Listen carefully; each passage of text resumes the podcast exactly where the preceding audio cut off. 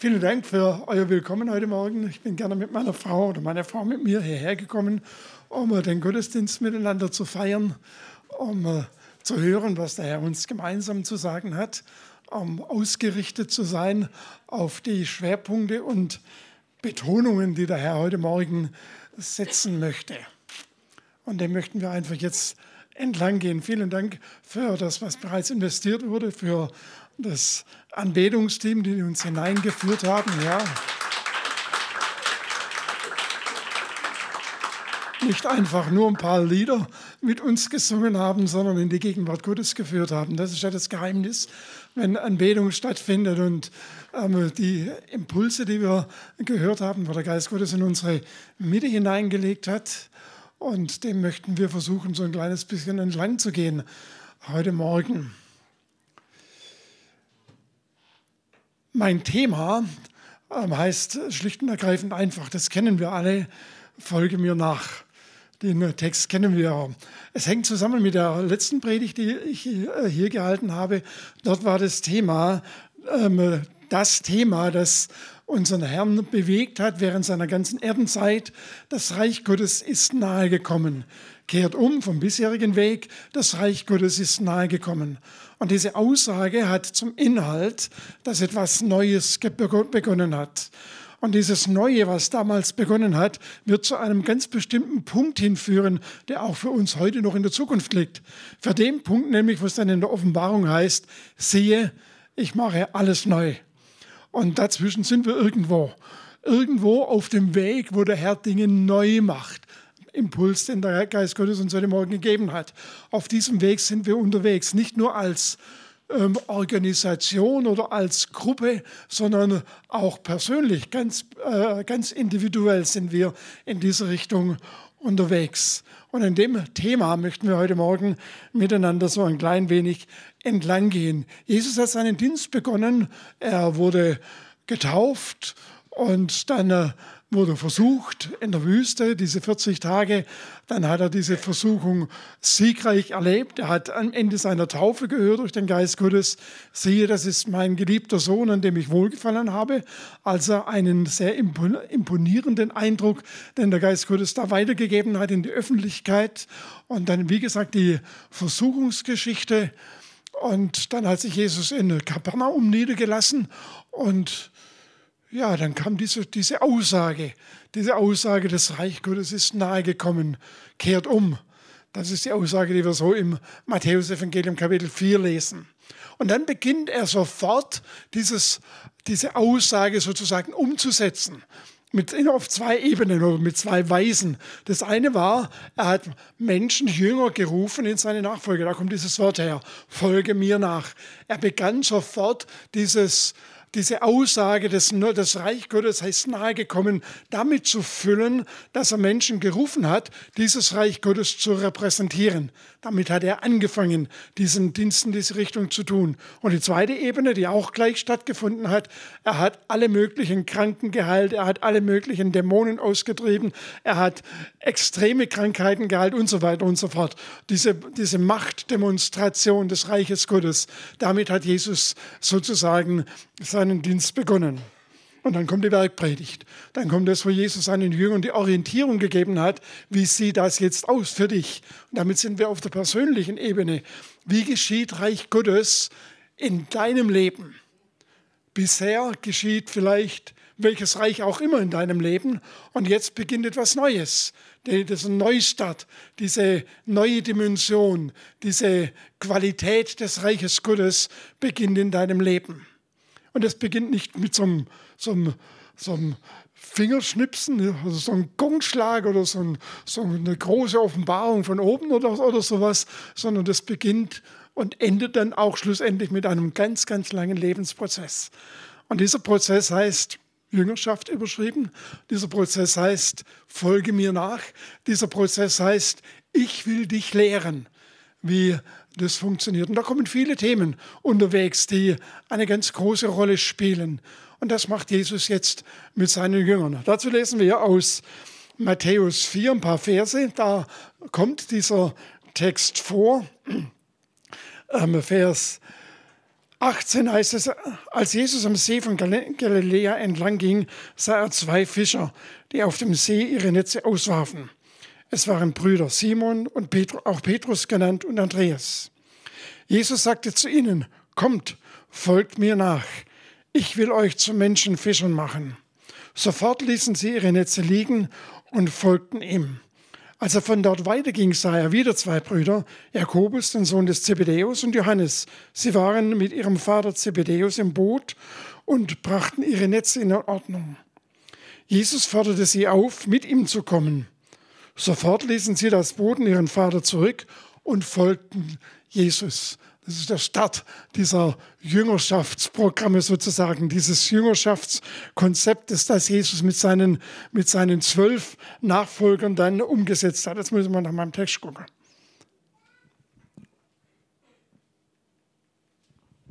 So, jetzt kann es weitergehen. Jesus wurde ja von seinen Jüngern dann als der Rabbi verstanden, als der Lehrer ähm, damaliger Zeit und das ist bis heute.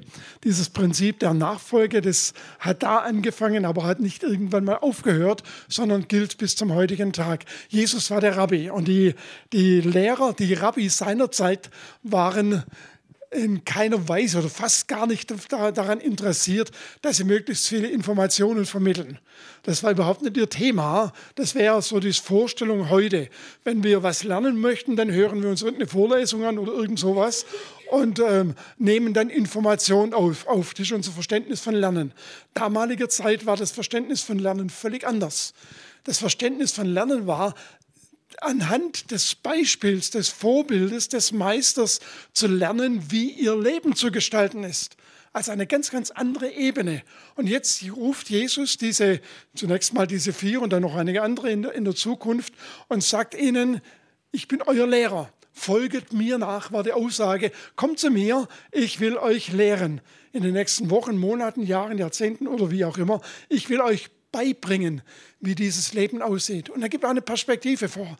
Er sagt auch, was am Ende rauskommen soll. Ich will euch zu Menschenfischern machen. Das ähm, verstehen wir ja in aller Regel als so eine Beschreibung, so eine Funktionsbeschreibung, so eine Arbeitsbeschreibung. Bisher habt ihr Fische gefangen hier im See ähm, Genezareth und jetzt zukünftig sollt ihr Menschen fangen. Und das ist natürlich mit recht viel Arbeit verbunden, jetzt Menschen zu fangen. Die Fischer, die Fische, die sind ins Netz gegangen oder halt nicht. Ob sie genießbar waren oder nicht, das ist eine andere Frage. Und jetzt gibt es keine Fische mehr, jetzt gibt es Menschen. Und das war ja, so, ein, so eine ganz einfache, einfache Beschreibung. Aber dahinter steckt natürlich eine ganze Menge. Die Blickrichtung, die grundlegende Blickrichtung verändert sich dadurch. Es geht nicht mehr um irgendetwas, was ähm, die wohin die Investition geht, sondern eure Perspektive soll in Zukunft sein, dass ihr euch um Menschen kümmert. Eure Perspektive ist in Zukunft, dass das dass euer Nächster, der mit euch unterwegs ist, dass der sozusagen Objekt oder Zielgruppe ähm, ist, die ihr zu erreichen gedenkt. Und dazu braucht es eine völlig veränderte Lebenssituation, eine völlig veränderte Lebensgestaltung. Das funktioniert nicht, indem man einfach abends rausfährt und am nächsten Morgen wieder zurück, sondern das braucht eine gesamte Lebens, ein gesamtes Lebenskonzept, das anziehend ist für Menschen um uns herum. Und da wird schon deutlich, wenn Jesus sagt, ich will dich zu einem Menschenfischer machen, Petrus damals und zu den, zu den anderen auch, ich will dich zum Menschenfischer machen, dann stand dahinter der Aussage, euer Lebenskonzept wird verändert, euer Lebenskonzept wird erneuert.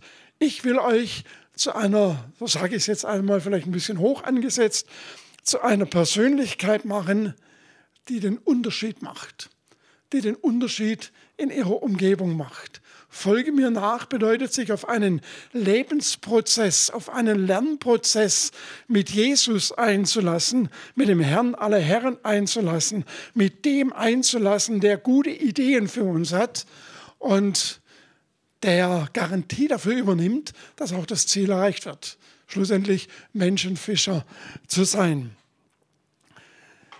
Ich glaube, wenn wir da nochmal zurückgehen zum Anfang, anfänglichen Impuls, den uns der Conny vorhin weitergegeben hat, dann bringt uns das, bringt da noch, kommt da noch ein bisschen Licht hinein.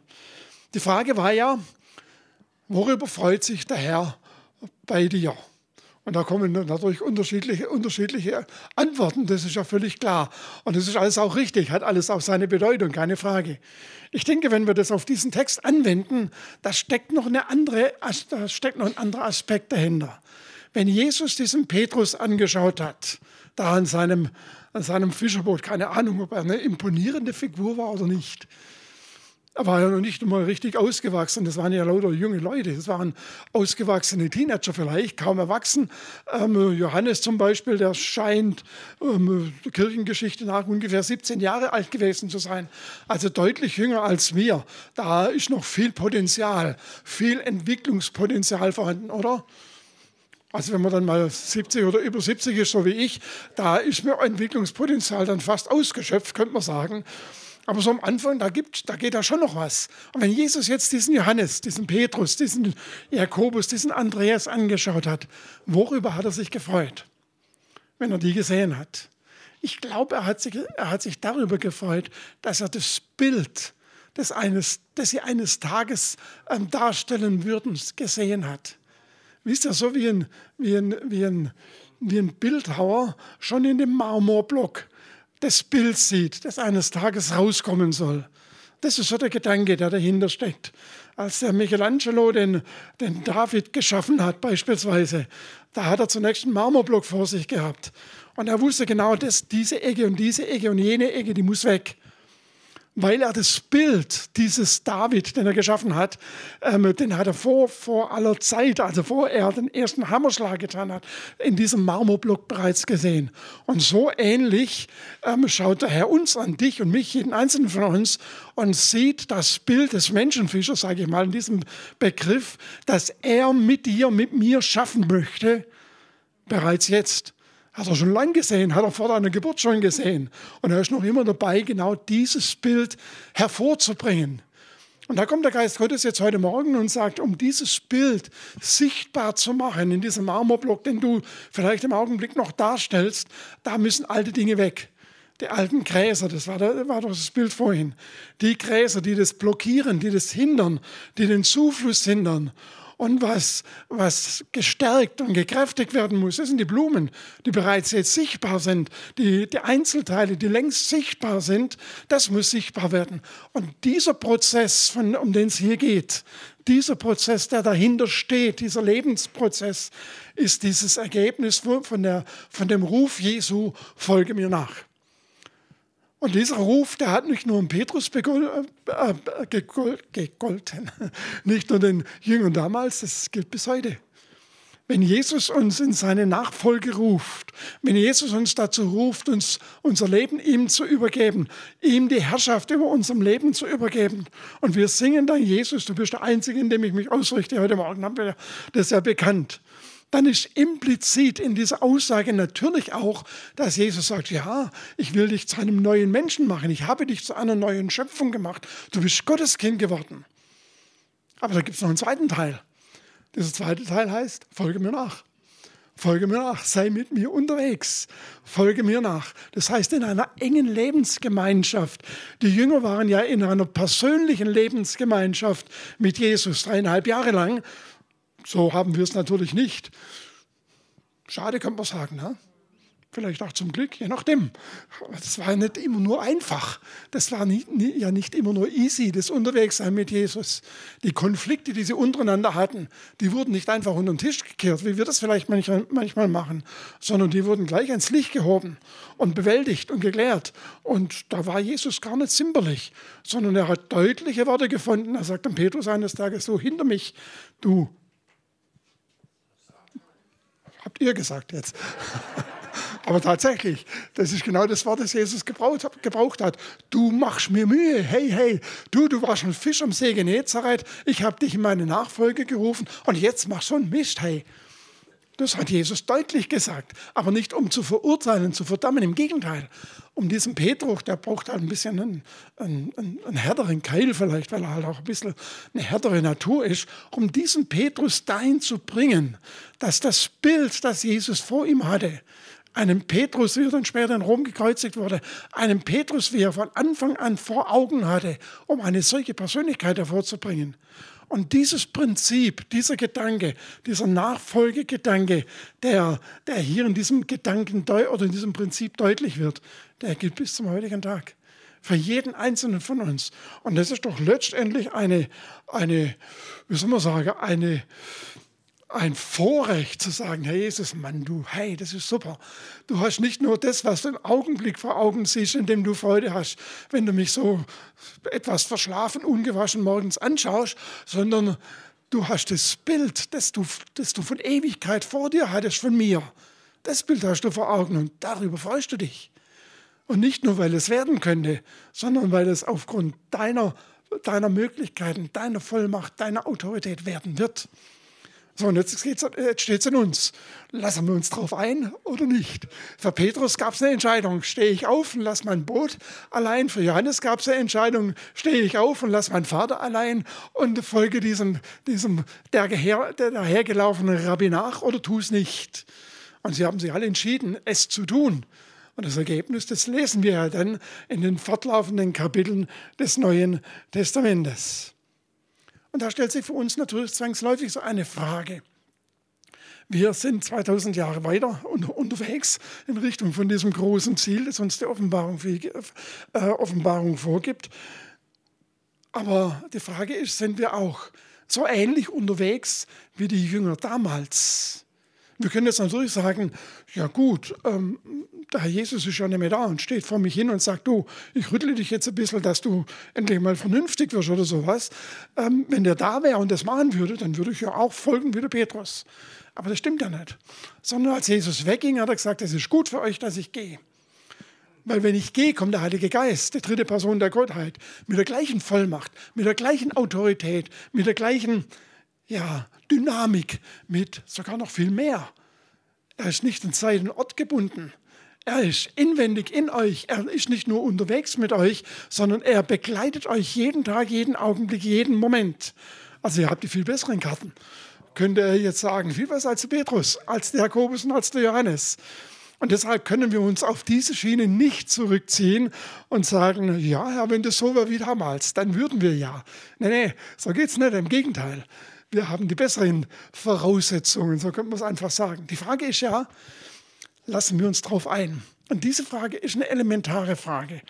Die Frage, bin ich Christ oder bin ich Nachfolger? Das ist ein Unterschied.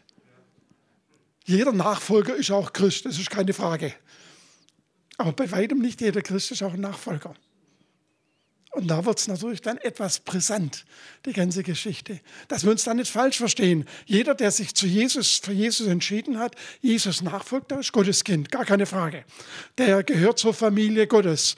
Und da können wir auch sagen, irgendwo ist ein Platz im Himmel für ihn vorbereitet. Sein Name, um das da, da, damit auszudrücken, steht im Buch des Lebens. Also das ist geklärt.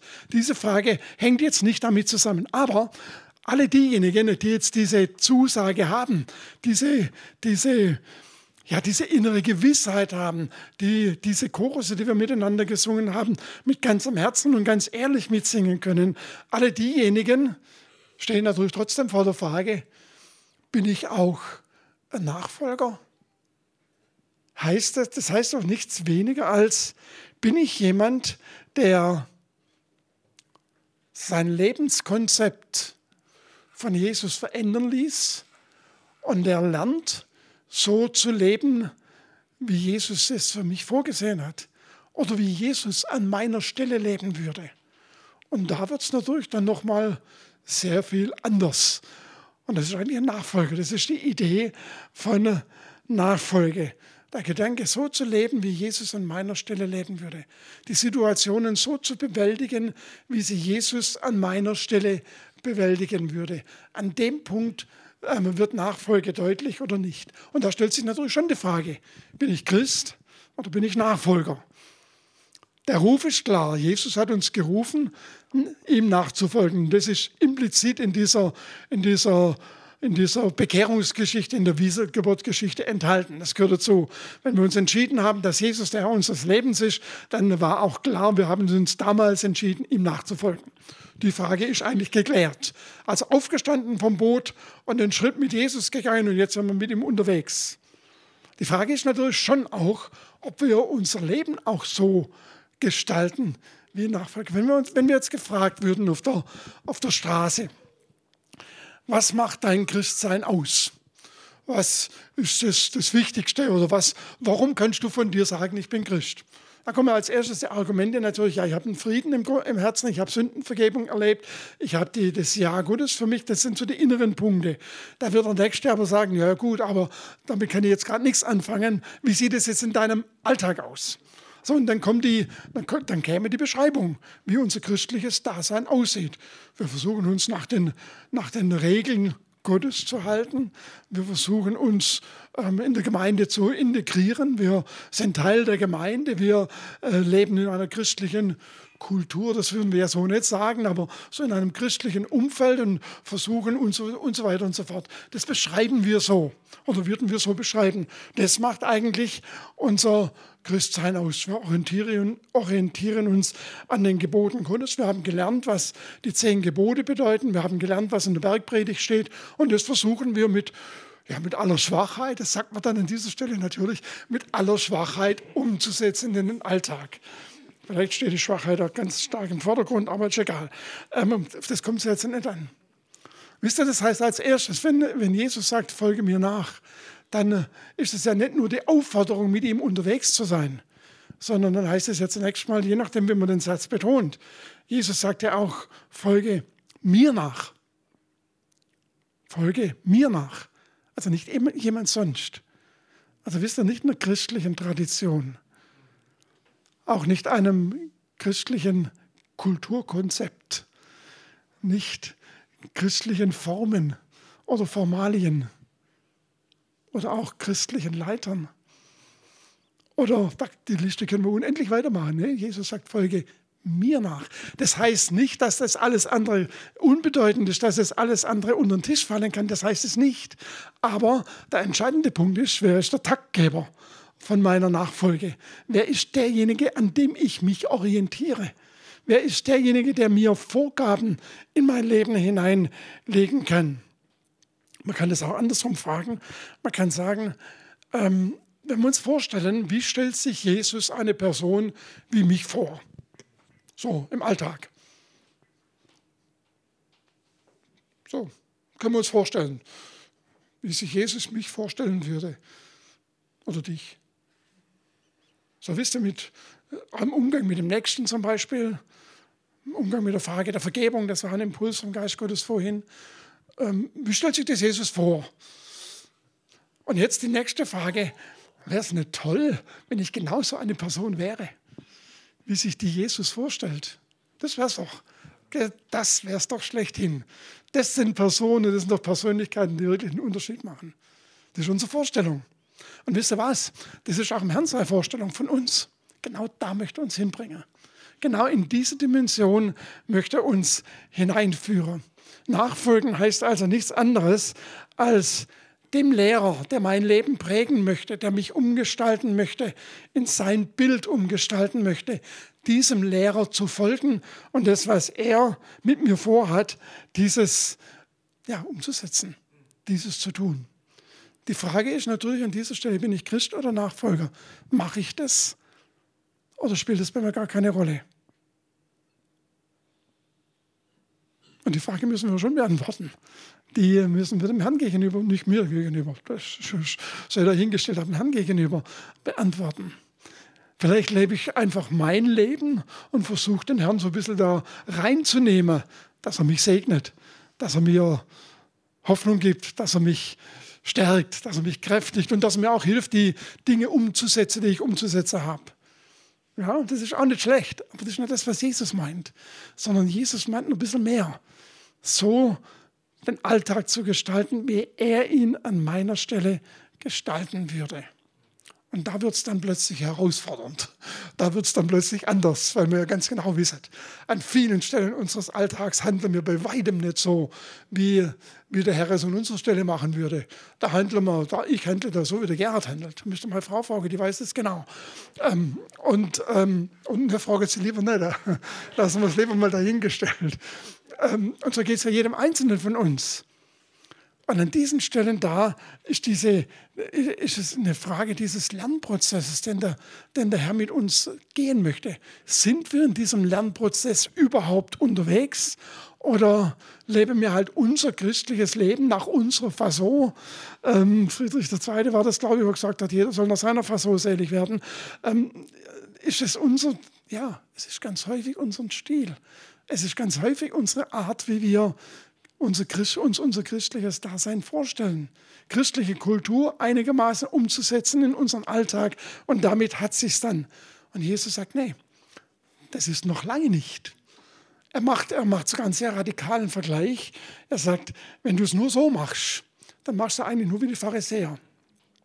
Die Pharisäer und Schriftgelehrten, die haben ihr Regelwerk und diesem Regelwerk folgen sie. Und um dieses Regelwerk bauen sie noch viele Detailregler, dass ja, nicht, ja die Hauptregel nicht übertreten wird. Aber ihr Herz ist fern von mir. Und deshalb sagt er, ihren Taten, denen könnt ihr folgen, aber bloß nicht ihre Gesinnung. Und er sagt gerade in, in Matthäus-Evangelium, in der Bergpredigt, ein sehr klares Wort zu diesem Thema.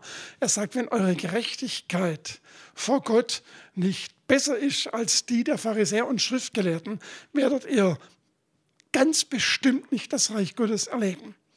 Eine sehr radikale Aussage in Matthäus 5, die Jesus dort an dieser Stelle macht, wo er deutlich macht, nee, um das geht es nicht, sondern es geht darum, dass euer Herz sich in Richtung Jesus bewegt, dass ihr Persönlichkeiten werdet, die nicht, auf, die nicht irgendwelchem Regelwerk folget, sondern aus deren Herz diese Gerechtigkeit Gottes geboren ist und die diesen Ordnungen, sage ich jetzt mal nicht Regeln, sondern diesen Ordnungen folgt, weil ihr Herz diesen Ordnungen folgen möchte, nicht weil irgendjemand das von ihnen erwartet.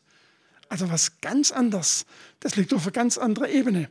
Matthias Claudius, der Künstler, ja, hat seinem Sohn mal geschrieben, ich glaube, sein Sohn war ein bisschen schwierig, dem hat er mal geschrieben, da ging es um das Thema Freiheit. Frei ist nicht der, der tun kann, was er will, sondern der lassen kann, der lassen kann, was er soll er spricht da genau diese Herzenshaltung an, von der ich gerade gesprochen habe. Der das wollen kann, was er, nee, der das wollen kann, was er soll. Ähm, die Herzenshaltung, um die es da an dieser Stelle geht. Und das ist der Fokus, den Jesus mit seinen Jüngern hat. Und deshalb die Veränderungsprozesse sind nicht Veränderungsprozesse des äußeren Lebensstils, Jesus, was Jesus hier im Blick hat oder im Fokus hat, sondern die Veränderungen, die es, um die es da geht, sind Veränderungen des Innenlebens.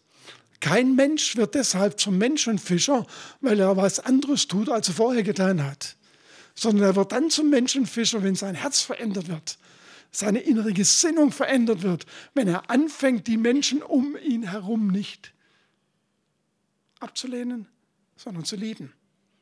Und solange die Menschen um ihn, um ihn herum nicht liebt, wird er sie auch nicht erreichen, wird er nie ein Menschenfischer sein.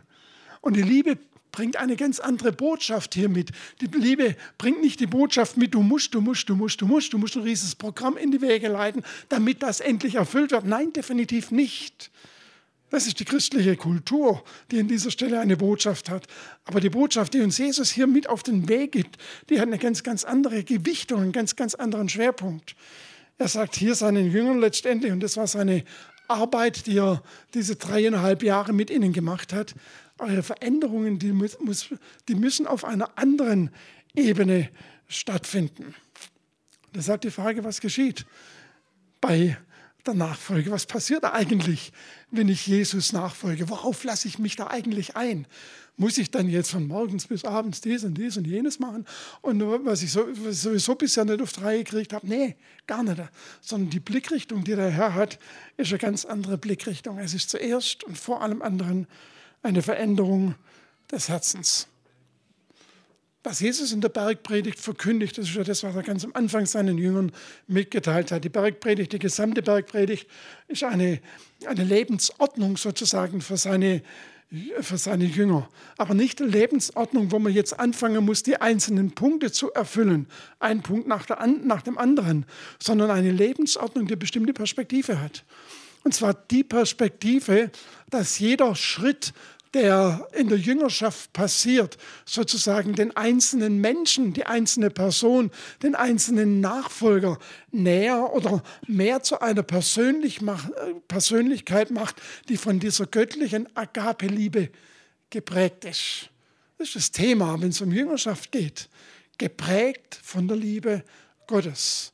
Nicht geprägt von der Selbstliebe, von der Eigenliebe, sondern geprägt von der Liebe Gottes. Und wenn Jesus jetzt in der Bergpredigt deutlich macht, die Schritte, die geht mal, dann wird deutlich, dass die Schritte in diese, in diese Dimension hinein nun eben mal so aussehen. Ich habe es glaube letztes Mal, wo ich darüber gesprochen habe, vor ein paar Wochen mal ähm, schon mal gesagt, in der ersten, im ersten Abschnitt von der Bergpredigt, da werden erstmal, ich glaube, sechs Themen angesprochen, wo es um ich und der Nächste oder der Nächste und ich, wo es darum geht. Das erste Thema, das dort angesprochen wird, ist, dass Jesus sagt, ähm, ihr habt gehört, dass den Alten gesagt wurde, dass früher gesagt wurde, du sollst nicht töten. Damit kommen wir locker zurecht, oder? Das machen wir nicht. Also töten, jemand umbringen, das sagt Strafgesetzbuch, das ist ein, Kapital, ein Kapitalfehler. Also da sind, wir uns, sind wir uns noch einig. So, jetzt, was, jetzt ist aber dumm, dass der Herr an der Stelle noch ein bisschen weitergeht. Er sagt, ich aber sage euch. Und das ist immer schwierig. Wenn Jesus sagt, ihr habt gehört, dass gesagt wurde, dann können wir sagen, abgehakt. Aber jetzt sagt er, ich aber sage ich euch. Und dann kommen ein paar Hämmer im Umgang miteinander.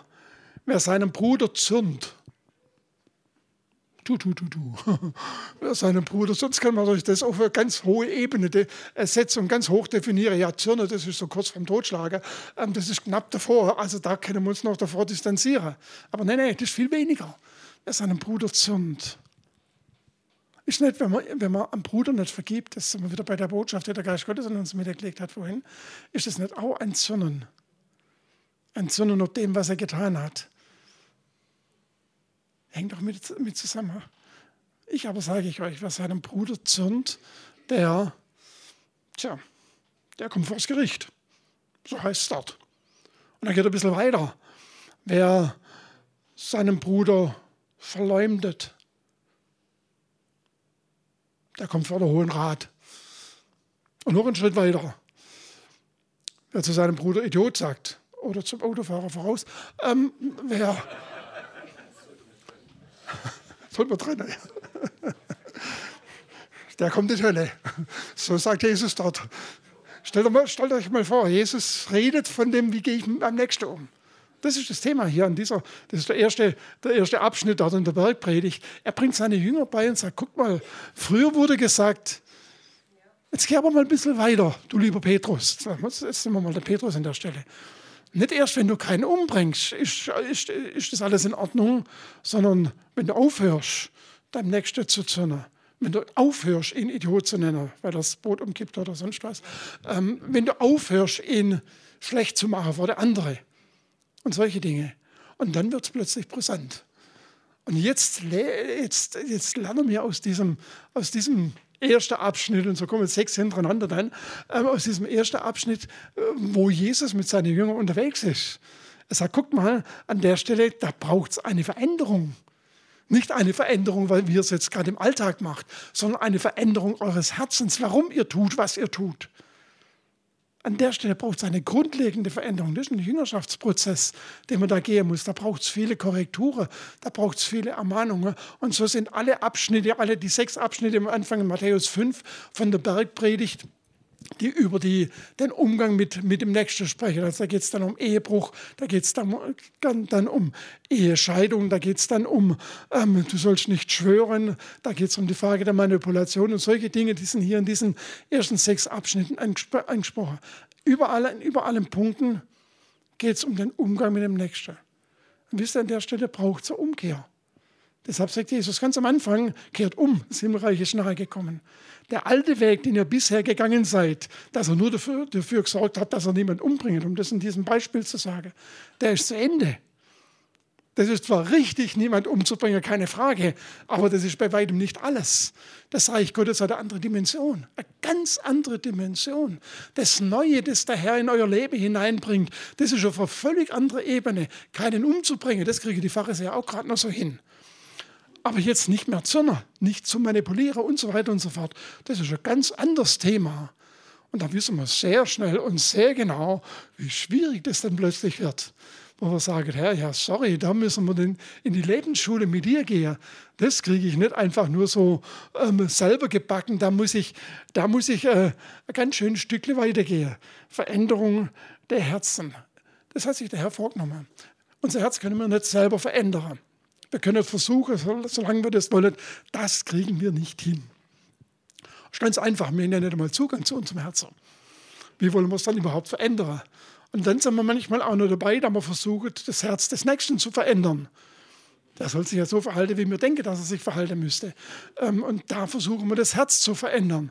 Unser eigenes kriegen wir nicht, auch das vom Nachbar, da hoffen wir immer nur, dass wir das hinkriegen. Nein, kriegen wir nicht hin. Genauso wenig wie das eigene oder noch viel weniger wie das eigene. Wir schaffen das nicht. Und das ist gar nicht schlimm. Wisst ihr, das ist toll, dass wir das nicht schaffen. Wir können sagen, Herr Jesus, sorry, es ist notwendig, dass mein Herz verändert wird, dass ich hier einen anderen Zugang kriege. Lebenslektion hin zur Agape-Liebe, habe ich vorhin gesagt. Jeder einzelne Schritt ist so eine Lebenslektion. Und das ist das, was der Herr mit uns tut. Das ist das nicht, was wir machen können, sondern das macht er mit uns. Nur, wir müssen uns darauf einlassen. Wir müssen uns entscheiden und sagen, Herr, wir folgen dir nach. Wir möchten von dir lernen unser Leben, unseren Alltag, unsere Beziehungen, unsere Kontakte so zu gestalten, wie du sie an unserer Stelle gestalten würdest. Und nicht selber meinen, wir hätten es im Griff. Das ist die Herausforderung, wenn es um die Frage der Jüngerschaft, der Nachfolge geht. Der zweite Aspekt, der zum Thema, ähm, äh, zum Thema Jüngerschaft dazugehört, was sich verändert, ist nochmal was ganz anderes.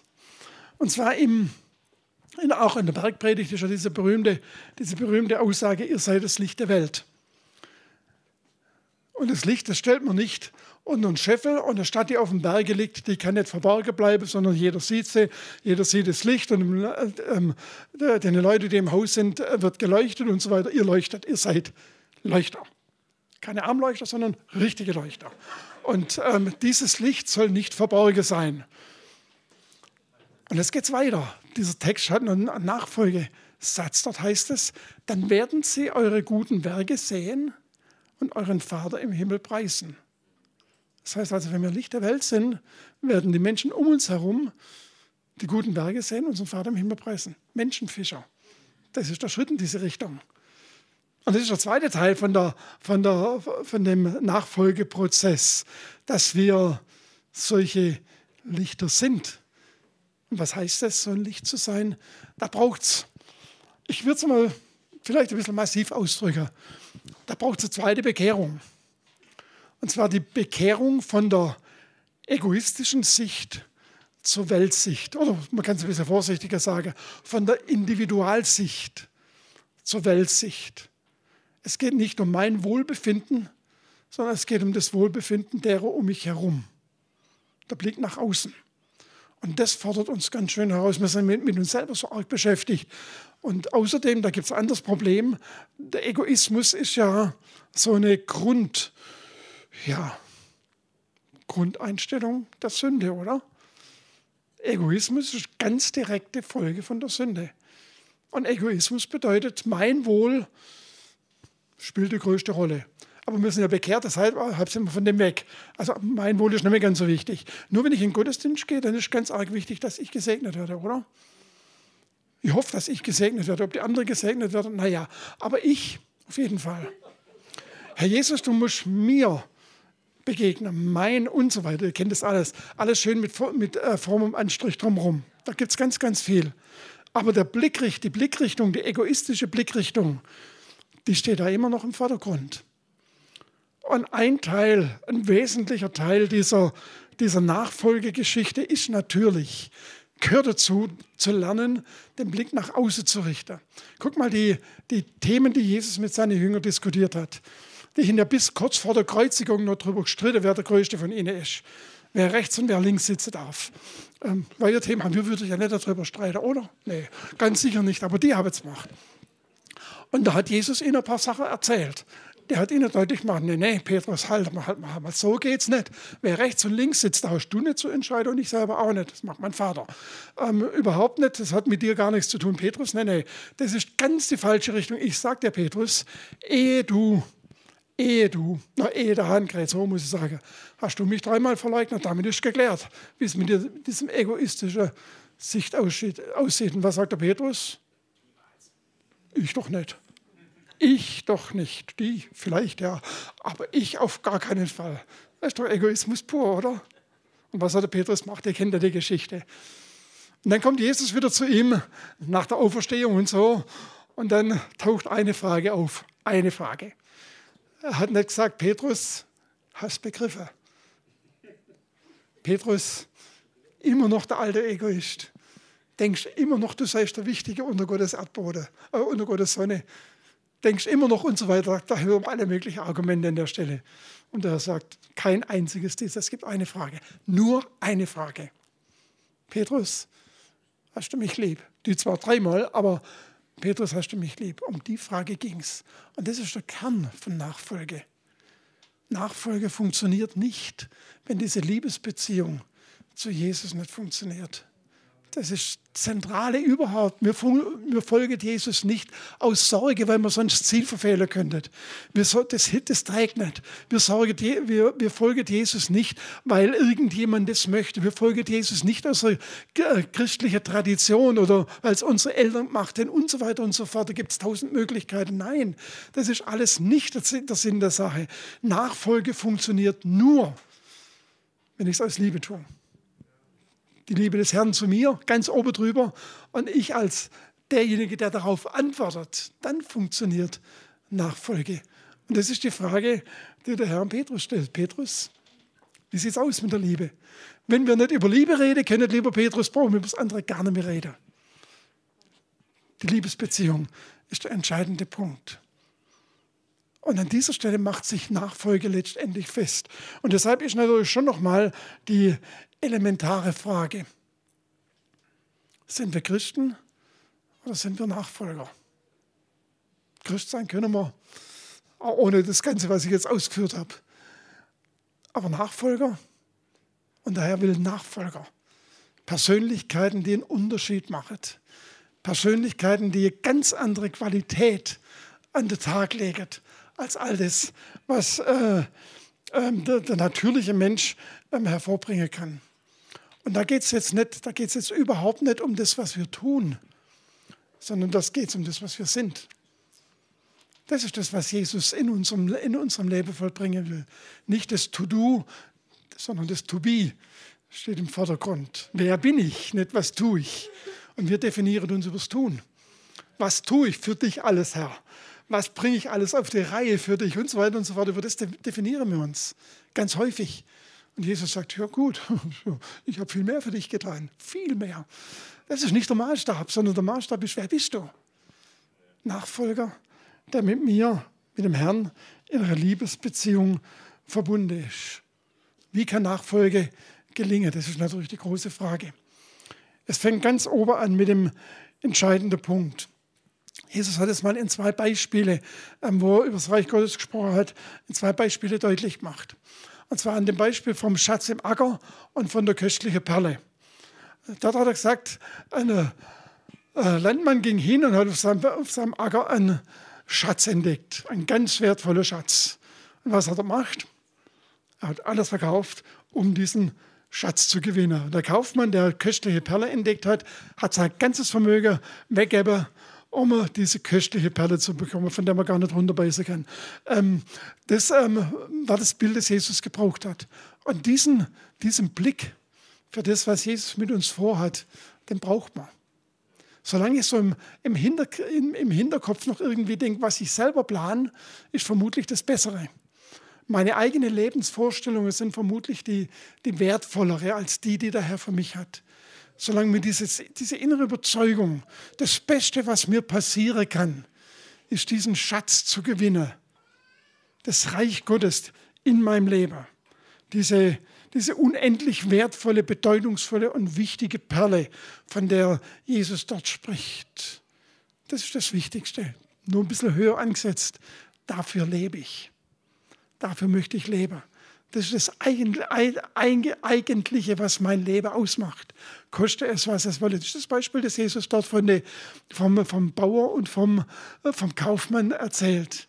Und das ohne diese, diese Überzeugung in unserem Herzen. Das ist das Wichtigste, das Wertvollste, was mir passieren kann. Das ist das Wertvollste, was in dieser Welt passiert, weil Gott dieses Neue diese Neuschaffung vor Augen hat. Das wird geschehen. Diese Welt wird neu geschaffen werden von unserem Gott. Ich möchte auf jeden Fall Teil davon sein. Das ist das, was Gott ist, das Prinzip Gottes, Reich Gottes, das Ziel vom Reich Gottes. Und dann aber auch individuell für mich. Das Beste, was mir passieren kann, ist, wenn ich in diese Figur hinein, hineinwachse, die Jesus von Ewigkeit her bei mir gesehen hat. Wenn diese Überzeugung mein Herz trägt, dann kann ich nachfolgen. Dann kann ich sagen, ja, koste es, was es wolle. Diese Perle muss her. Diese Perle muss unter allen Umständen her.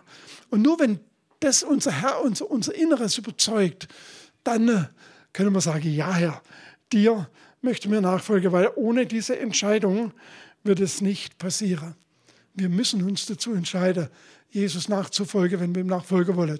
Er macht es nicht automatisch. Er macht es nicht durch die Hintertür irgendwie halt auch nur so ein bisschen. Ähm, das ist schon wieder unsere christliche Tradition. Wir meinen, irgendwie kriegen wir das schon gebacken. Nein, wir kriegen es nicht gebacken, sondern wir müssen uns bewusst dafür entscheiden, dass wir Jesus nachfolgen möchten und uns diesem Prozess aussetzen. Der Prozess heißt nichts anderes als das, was ich jetzt ein paar Mal gesagt habe. Jesus will uns lehren, dass wir unser Leben so gestaltet, wie er es an unserer Stelle machen würde. Das will er uns beibringen. Nicht weniger. Und das ist doch ganz schön hoch angesetzt, oder? Aber das Schöne ist, wisst ihr, das Schöne ist, der Herr kriegt das hin. Wir kriegen es nicht hin, aber der Herr kriegt es hin. Und dann gibt es halt zwischendurch so Etappen, wo wir sagen, es ist zum Verzweifeln. Zum x-ten Mal, es ist zum Verzweifeln. Und das sind wir jetzt wieder am Anfangspunkt, wo der Geist Gottes gesagt hat, das, der Bezug zum Psalm 23. Hin und wieder gibt es ein dunkles Tal. Es kann in der Gemeinde sein, dunkles Tal dass man von Gottes Bodepersonal enttäuscht ist. Gibt es hin und wieder mal. Aber das sind die Jünger untereinander auch exerziert, denen ging es auch nicht anders. Die sind auch gelegentlich mal von sich, von sich gegenüber enttäuscht worden. Und die haben bei weitem nicht so funktioniert, wie sie funktionieren hätten sollen. Aber der Herr hat das Ziel mit ihnen erreicht, mit jedem einzelnen von ihnen, mit einer Ausnahme. Aber mit allen anderen hat er dieses Ziel erreicht. Und der Ausgangspunkt war gar nicht gut bei den Einzelnen. Was waren das für quere Charaktere, die er da in seine Nachfolge gerufen hat. Da waren vielleicht auch ein paar, ein, paar, ein paar, einfachere dabei. Ich weiß nicht, wer da einfacher war. Der Johannes vielleicht, könnte man sagen, ja, ja gut, ähm, der, der war vielleicht ein bisschen easier, aber so, so Querköpfe wie der Petrus, die gibt es bis heute im Reich Gottes. Die gibt es in jeder Gemeinde. Natürlich. Wir sind ja auch so geschaffen wie die damals. Wir sind auch nicht anders. So, und da passieren natürlich dann solche Dinge, wo man dann sich vorstellt, jetzt sind wir im dunklen Tal unterwegs. Und dann sagt der Psalm 23, ob ich auch wanderte im finstern Tal, fürchte ich kein Unglück. Dein Stecken und Stab trösten mich. Du bist bei mir, dein Stecken und Stab trösten mich. Du bereitest vor mir einen Tisch im Angesicht meiner Feinde. Du salbst mein Haupt mit Öl. Gutes und Barmherzigkeit werden mir folgen mein Leben lang. Und ich werde bleiben im Hause des Herrn immer da. Das heißt, es gibt solche Psalm 23 Situationen. Ja, die gibt es. Auch in der Nachfolge gibt es die. Auch die Jünger hatten solche Psalm 23 Situationen. Ja, die hatten die.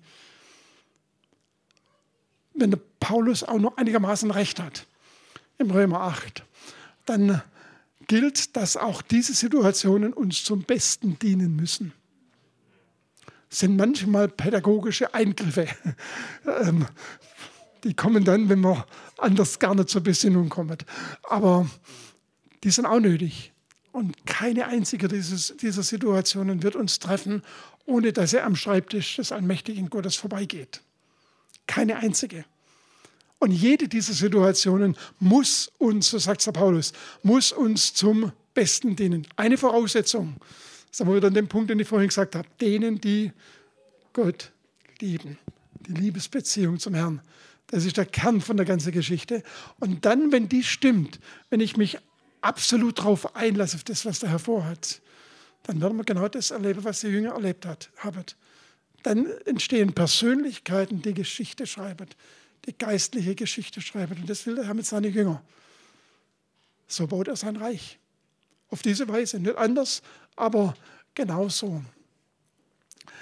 Als ich betet habe und äh, mich vorbereitet habe auf diesen, auf diesen Gottesdienst, da wurden mir so zwei ähm, Personen, gruppeweise nicht so genau, Personen auf jeden Fall vor Augen gestellt. Das eine waren ganz sicher mehrere Personen in unserer Mitte, die heute Morgen hier sind mit so einer, mit so einer, mit so einer inneren, mit so einer inneren Überzeugung, war das eigentlich alles, was Reich Gottes angeht, was ich bisher erlebt habe. Vielleicht mehr Frust als Freude, vielleicht mehr Enttäuschung als Ermutigung, vielleicht mehr niedergeschlagen sein als auferbaut werden, war das alles. Und der Herr sagt ja heute Morgen, nee, das war nicht alles. Das war nicht mal der Anfang. Sondern was du erleben sollst, was du erfahren sollst, was ich mit dir vorhabe, ist, dass du in diesen Lernprozess kommst und in diesem Lernprozess dann plötzlich erfährst, wie nah ich dir bin und vor allem, welche Dimension von Freude, von Friede, von tiefem Erfülltsein, von tiefem Glück dein Leben reich macht. Aber die Einladung ist, lass dich auf so einen Prozess ein, auf so einen Jüngerschaftsprozess. Das war die eine Gruppe. Und die andere Gruppe, nee, das war keine Gruppe, das waren explizit zwei Personen, wo ich glaube, dass der Herr heute Morgen ähm, ins Herz sprechen möchte und sagen möchte, dass er dich gerufen hat zum apostolischen Dienst. Wie auch immer der geartet ist, weiß ich nicht.